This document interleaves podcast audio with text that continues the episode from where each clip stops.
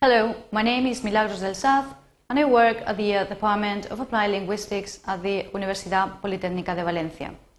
Today we are going to have a look at two verb tenses which are used to express the future. Be going to and will.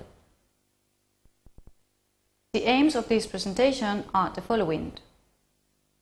First, we are going to compare and contrast the use of these two verb tenses to express future actions. This means that we are going to concentrate on grammar explanations, such as rules of formation, and the use. This means when do we use them and how. Finally, I'm going to provide some practice to illustrate their use. Right, so let's start with be going to. We normally use be going to when the speaker has an intention to do something in the future. So be going to is used to talk about future plans and intentions. This means that when you talk about the future, you have already decided about what you are going to do. You have carefully planned this decision. So imagine that you say, we are going to paint the room this afternoon and then we are going to get ourselves a proper dinner. In this example, you have decided, you, you have made a plan about what to do this afternoon. You are going to paint the room and then we are going to get ourselves a proper dinner. However, plans can be more or less realistic. They doesn't have to be realistic. Let's have a look at the next example. When I grow up, I'm going to be a forestry engineer. This is more of an intention than a plan. Right, now we are going to concentrate on the use of will to express the same, to express future plans. The difference in this case is that we use will when we decide at the moment of speaking. Imagine the conversation that you have on the screen. Any plans for the evening? Yep, I'm going to attend a conference on, organic farming practices. In this case, B is using the going to because he has already planned to attend the conference. And now A, A answers. Really? I'll go with you if you don't mind. I've always wanted to learn about this topic. So notice that uh, the speaker here is making a decision at the moment of speaking. And that is why you use the future. Okay, now we're going to concentrate on other uses of be going to. This is also used to make predictions. So we use be going to with the idea of a general prediction about the future. For example, if I say, it's going to rain soon, I've just felt a drop. In this case, I have some evidence at the moment of speaking of something that is going to happen in the future. In this case, the evidence is the drop of rain. Or, if you have a look at the pictures we have here, we see these black clouds, and here we see the rain. So the prediction would be, look at those black clouds, it's going to rain. In contrast, we can also use will to make predictions. But we normally use will when we think or guess what will happen in the future.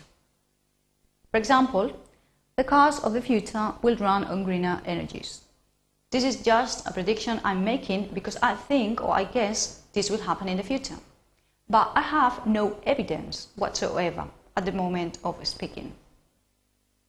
So we, use will when we are uncertain that something will happen. And normally we can use it with uh, the following adverbs. Probably, maybe, or with the expressions I think, I expect, and I hope. For example, I probably, I probably won't be back in time for lunch, so eat without me. Right. Will is also used in the future to uh, make plans, especially about things which do not depend on the speaker. For example, I'll be 36 on my next birthday. Well, I can't change this. It is not even my decision. Or, there will be a full moon in two days. Again, I have no way of deciding uh, about these, these situations.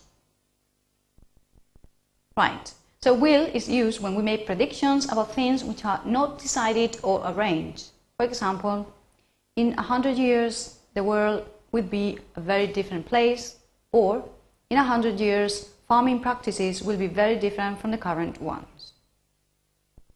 Right, in the following slides you've got some information about the rules of formation for be going to and the rules of formation for will. So my advice is that you study them carefully if you've got any problems. And now we're going to try the first exercise. Look at the following pictures and predict what's going to happen based on the visual evidence that you've got.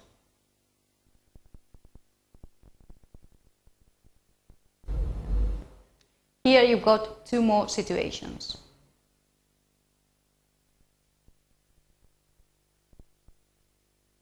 And the last one. Right. And here you have the key.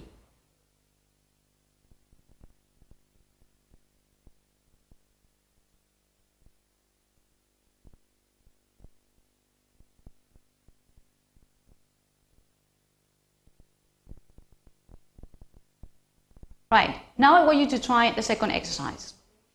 Here on the screen you can see uh, researchers' notes with predictions about uh, how farming and cattle raising practices will be in the year 2130.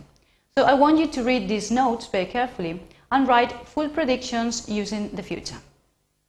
So take your time to read the notes and then write the sentences.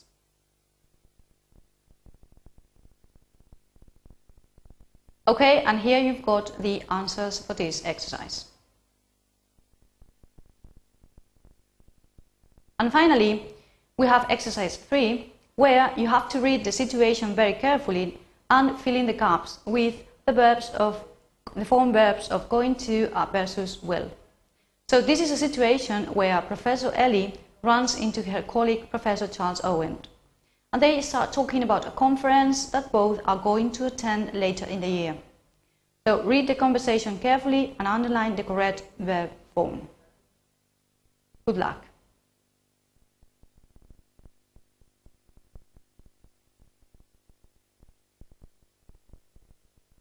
Right, and here you've got the key.